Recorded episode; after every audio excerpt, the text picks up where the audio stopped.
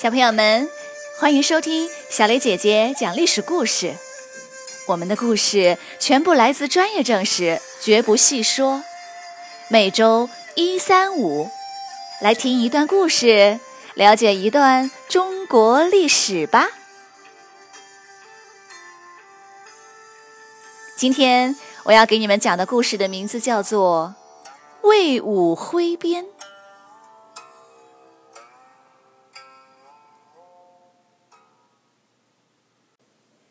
元二零零年，曹操在官渡之战中惊险地打败袁绍，守住了自己的地盘。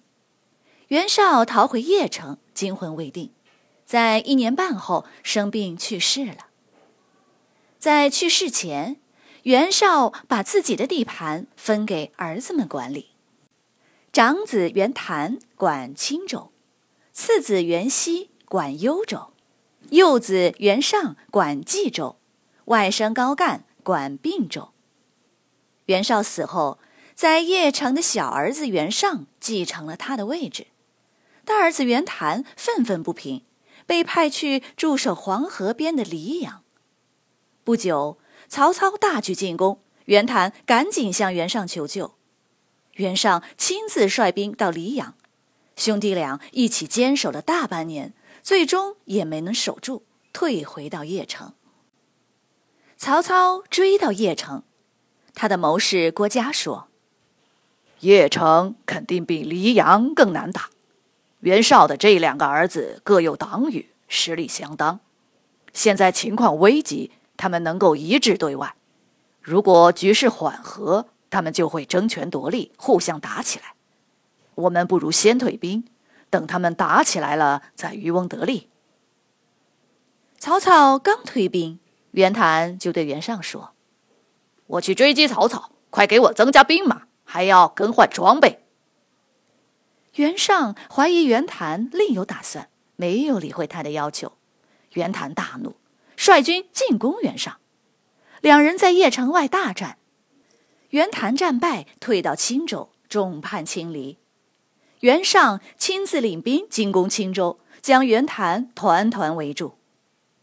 危急关头，袁谭派人向曹操求救。曹操开会商议，谋士荀攸说：“他们兄弟相争，我们才有机会。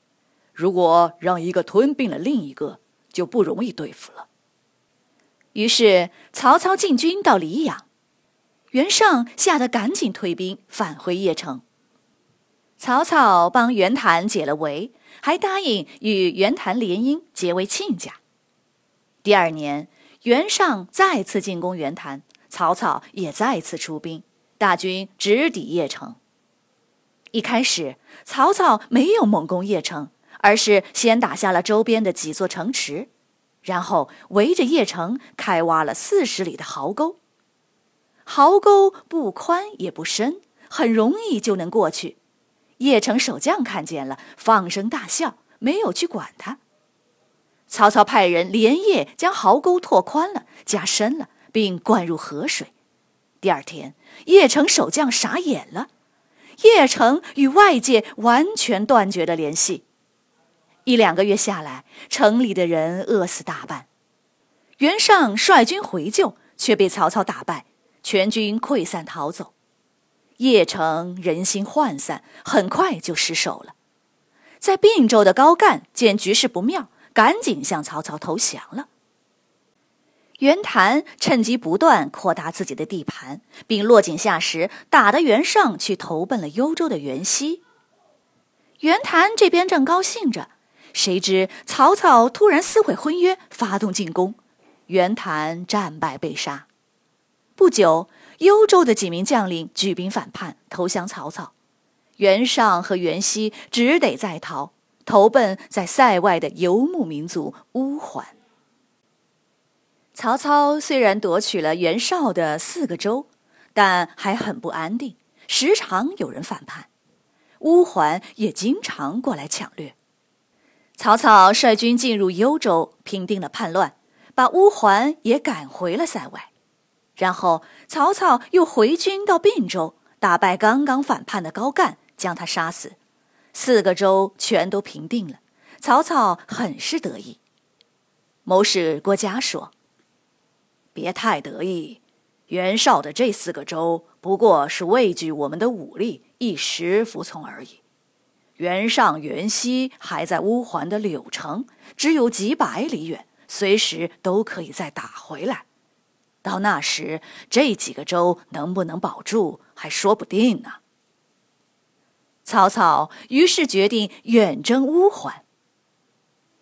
远征乌桓最便利的路是出山海关，沿海边狭窄的辽西走廊北上。然而，曹操的大军正赶上夏季，连下大雨，海边的道路泥泞不堪，寸步难行。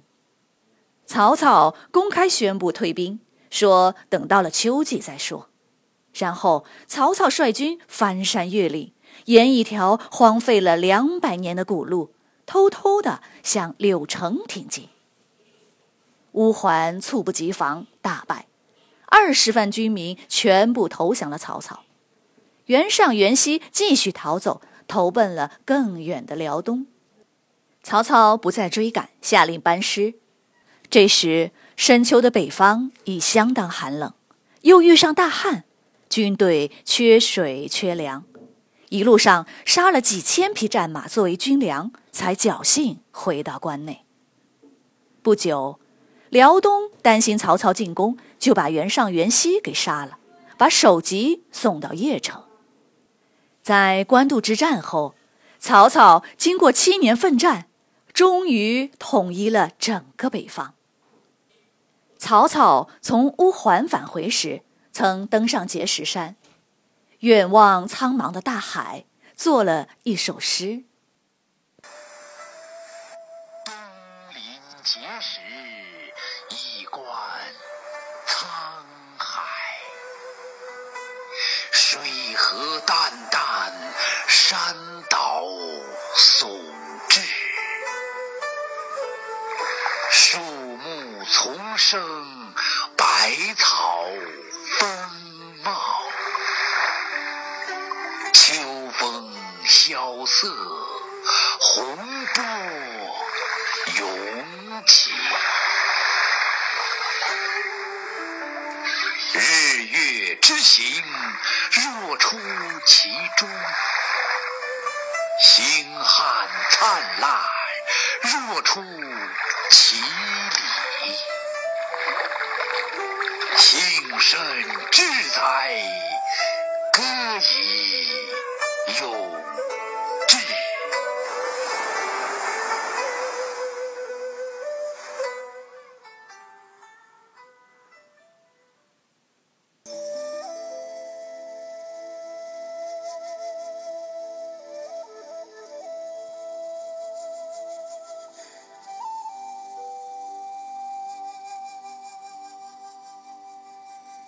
好了，小朋友们，今天的故事就讲到这里。请你来说一说，曹操经过多年征战，统一了北方。对老百姓而言，他既带来战争的痛苦，也带来和平的安宁。